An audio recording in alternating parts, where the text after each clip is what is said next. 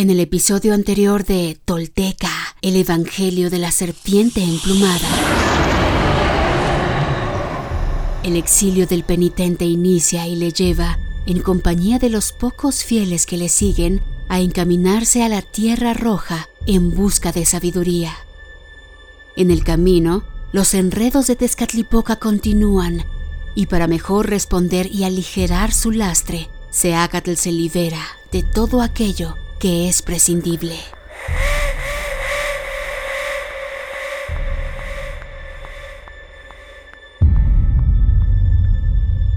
Esto es Tolteca, el Evangelio de la Serpiente Emplumada. Todo esto sucedió y los textos y códices dan cuenta de ello. Estos son hechos reales.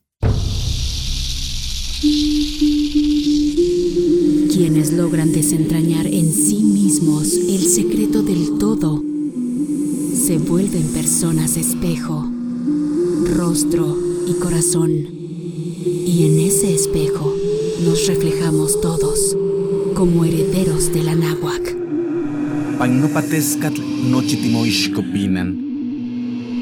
Toish yolotl. Tolteca, el Evangelio de la Serpiente Emplumada, un podcast basado en la obra de Frank Díaz y producida por Nación Tolteca y Fundación Donde Educarte. Producción y realización, Warp. Narración, Mardonio Carballo. Suscríbete a nuestro podcast y síguenos en redes sociales como arroba Nación Tolteca.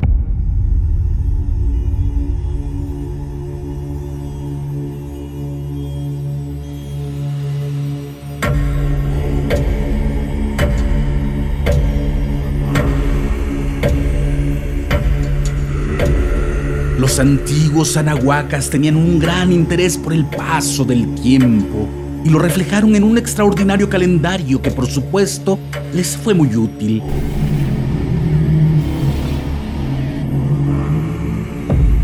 No solo para entender su entorno cósmico y terrestre, sino también para comprenderse a sí mismos, pues este se consolidó como un mecanismo sofisticado que servía para mucho más que solo medir el transcurso de los días o los años.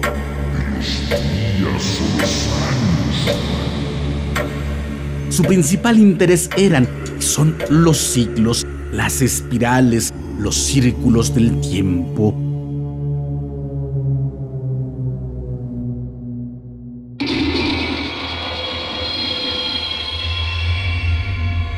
Eran tan curiosos los toltecas que ellos fueron los primeros que llevaron las cuentas del año y ordenaron sus días y sus meses. Este calendario es exclusivo de la y fue empleado por todos sus pueblos y grandes culturas durante toda su historia, desde los olmecas en el 1500 a.C. hasta los mexicas en su caída del 13 de agosto de 1521 e inclusive hasta el periodo colonial, junto con el maíz y las pirámides, es uno de los elementos más característicos de aquella civilización de civilizaciones, cuyo legado permanece vigente hasta nuestros días.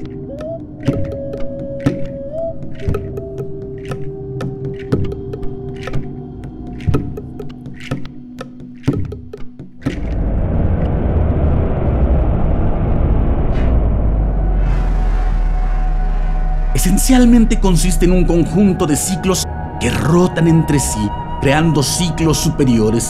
Hay ciclos pequeños, apropiados para medir las actividades cotidianas. Otros son tan enormes que en comparación la edad del universo es apenas un breve instante.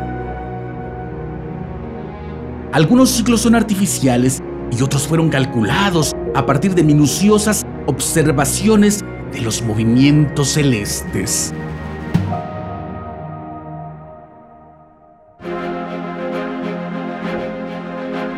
Desde los Olmecas en su esplendor, los anahuacas crearon dicho calendario de extrema precisión astronómica, probablemente el mecanismo más complejo que haya construido un pueblo de la antigüedad. Este sistema calendárico no solo medía el tiempo, sino también el espacio y los movimientos de los astros.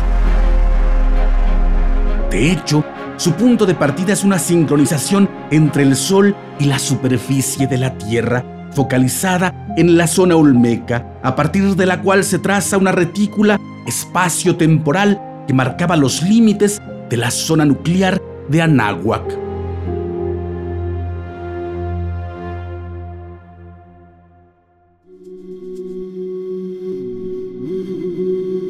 En lengua náhuatl le llamaron Tolteca Xutlahpoalli, la cuenta tolteca o sabia del tiempo.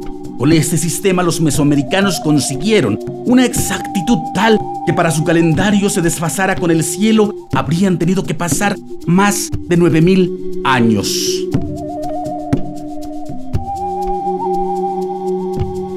Es entonces comprensible y natural que los ciclos de este maravilloso y avanzado sistema calendárico se relacionaran con todos los aspectos de aquella sociedad, las fiestas y costumbres, los mitos y creencias, la producción agrícola, el nombramiento de los gobernantes y sacerdotes, el retiro laboral, la construcción de edificios, la planificación urbana y la atención médica, las emociones humanas, los sueños y profecías.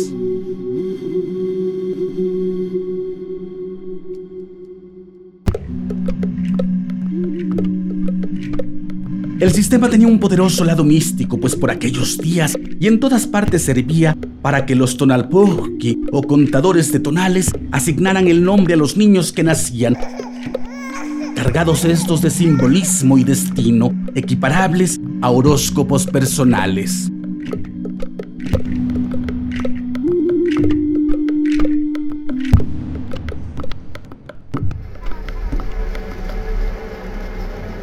Por otro lado, sabemos hoy, por los múltiples registros al respecto, que la religión tolteca era principalmente mesiánico milenarista. La concepción milenarista sostiene que el profeta regresa cada vez que es convocado por las necesidades del pueblo. Durante los milenios que duró la civilización de Anáhuac, la toltequidad sufrió altibajos. En ocasiones, sus postulados se interpretaron de modo abstracto, pero en otras degeneraron al literalismo, como ejemplifica la lucha de Seacat contra los sacrificadores, infames personajes de nuestro pasado prehispánico, quienes frente a la historia trastocada por los extranjeros terminaron por manchar la grandeza de nuestro legado. Tal decadencia justificó el retorno de la serpiente emplumada.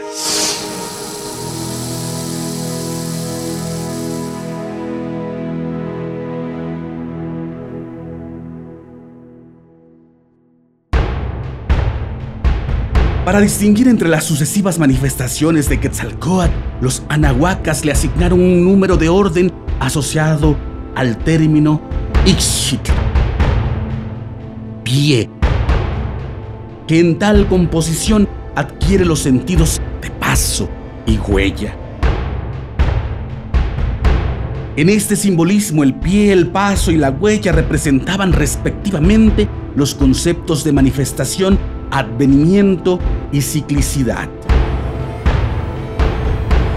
Tales nociones se sintetizaron en otro de los títulos de Seacat, Naxit, cuarto paso o huella, así como en su variante Nauyotecuhtli, es decir, cuarto señor.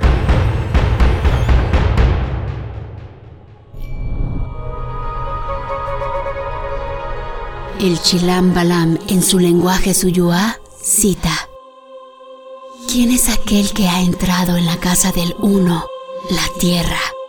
Oh Padre, es el llamado mediador divino. ¿Cuándo penetró en el vientre de la Virgen? Oh Padre, en el día cuatro paso, entró en su vientre.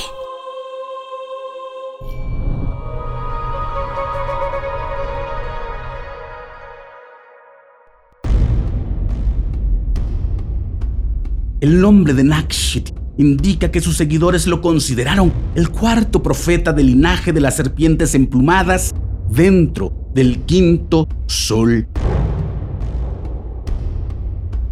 En la iconografía y las crónicas de Anáhuac encontramos referencias breves pero precisas a los tres pasos anteriores. Su sucesión no era aleatoria, tenía una pauta cíclica. He aquí es el regreso del soberano de la tierra, el catún del cuarto retorno, la venida del verdadero portador del día, del uno que regresa a la tierra.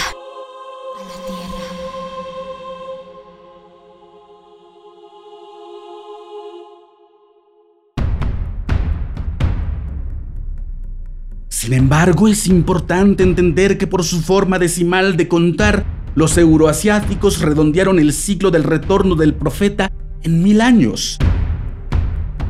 Pero en la numeración vigesimal, el milenio no tiene sentido. Los anahuacas midieron los pasos divinos por su propio calendario, como leemos en la profecía de Seacatl.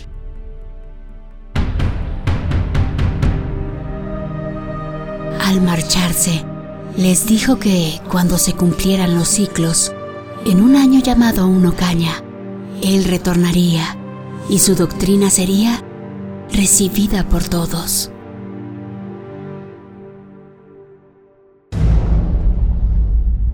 Generalmente los historiadores aplican esta profecía al regreso de la fecha Uno Caña, cada 52 años, pero tal duración es demasiado corta para las manifestaciones mesiánicas. El análisis histórico y cosmogónico indica que el ciclo profético anahuaca equivalía a 20 atados o 1040 años. Por todo ello, eran necesarios cinco retornos o pasos divinos para sincronizar el año sinódico de Venus. Tal duración de 5200 años conformaba un sol astronómico. A su vez, cinco soles completaban la era cosmogónica de 26.000 años equivalente al ciclo de precesión de los equinoccios.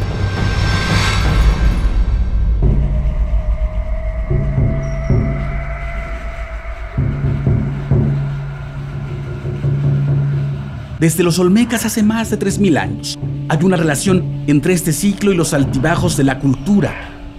Esto quedó reflejado en el periódico abandono de las capitales, que solo se puede entender por completo a la luz de los ritos de destrucción y reconstrucción, con los ciclos del fuego nuevo, asociados a los ciclos largos del calendario.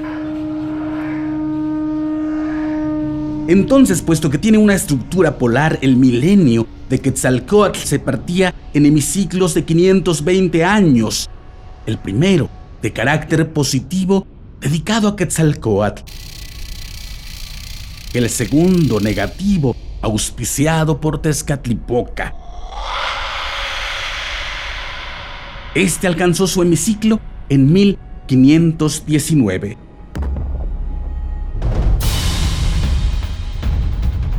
Como se puede imaginar, esta circunstancia tuvo un papel activo en la caída de Anáhuac frente a los europeos, como comprendió el cronista Jacinto de la Serna.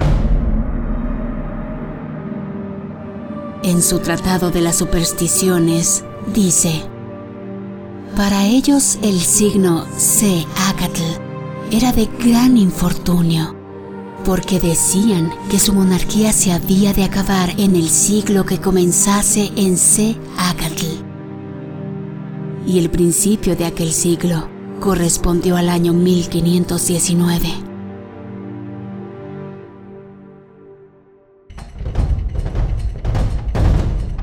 En este contexto y conocimiento es necesario negar aquí un infundio propagado por los cronistas españoles con el propósito de justificar la invasión, que los anahuacas confundieron a Cortés con Quetzalcoatl.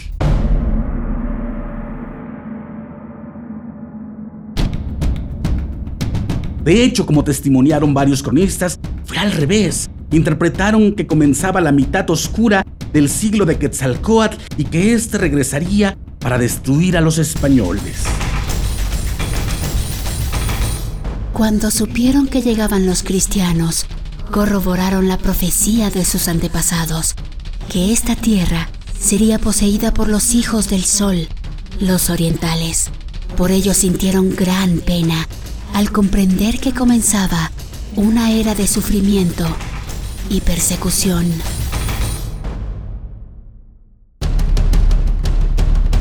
Así, los círculos del tiempo nunca se detuvieron, ni lo hacen ni lo harán, y la historia del Mesías, del penitente, del elegido, de Seacatopil, Signaxil, Quetzalcoatl, nuestro señor Unocaña, cuarto paso de la serpiente emplumada, el Quetzalcoatl histórico, cuyo legado se mantiene encendido en nuestros corazones y es avivado por el paso de los siglos, hace que nuestro espíritu colectivo, como desde siempre y hacia el futuro, jamás sea conquistado.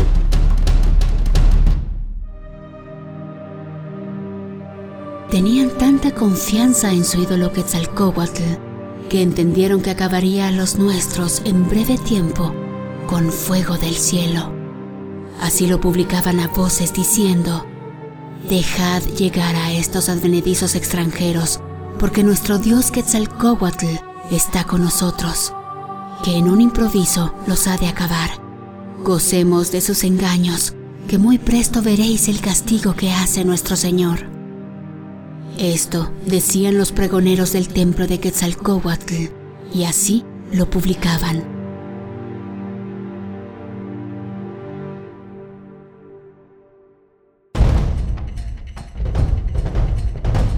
Seacaltopilsin Naxil Quetzalcoatl, cuarto avatar del quinto sol, Padre que se va y regresa y que nos reprime y nos salva, nos destroza y nos crea una y otra vez, hasta el final de los tiempos, que giran en sus círculos infinitos.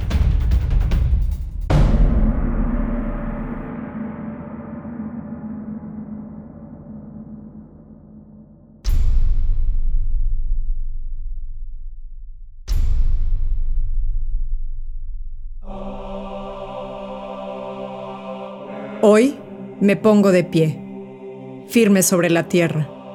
Al reconocerme, reconecto orgullosa con mi maravilloso pasado. Dejo atrás la mentira, las falsas creencias y la vergüenza que me fueron impuestas.